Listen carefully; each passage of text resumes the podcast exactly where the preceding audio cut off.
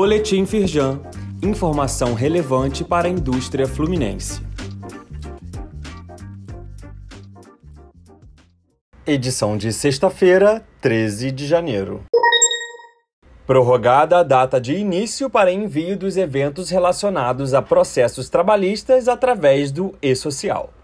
Conforme pleito defendido pela Firjan, o governo federal decidiu alterar o prazo de vigência da inserção dos processos trabalhistas transitados em julgado no e-social, que a princípio começaria em 16 de janeiro.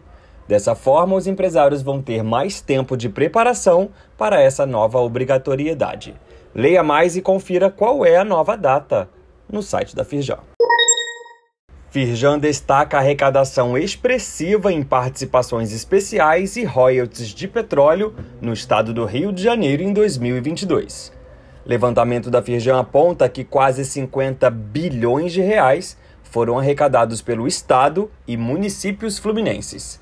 De acordo com o presidente em exercício da Firjan, Luiz Césio Caetano, é de fundamental importância a aplicação desse recurso de forma responsável sendo necessário transformar em benefício para a economia e sociedade. Saiba mais no site da Firjan.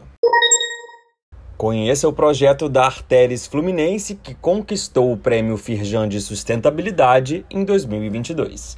A iniciativa da concessionária reúne medidas de mitigação de atropelamento da fauna silvestre na BR-101, sendo a primeira rodovia federal no país a receber instalações para que animais atravessem as pistas com segurança. Leia mais sobre o projeto no site da Firjan.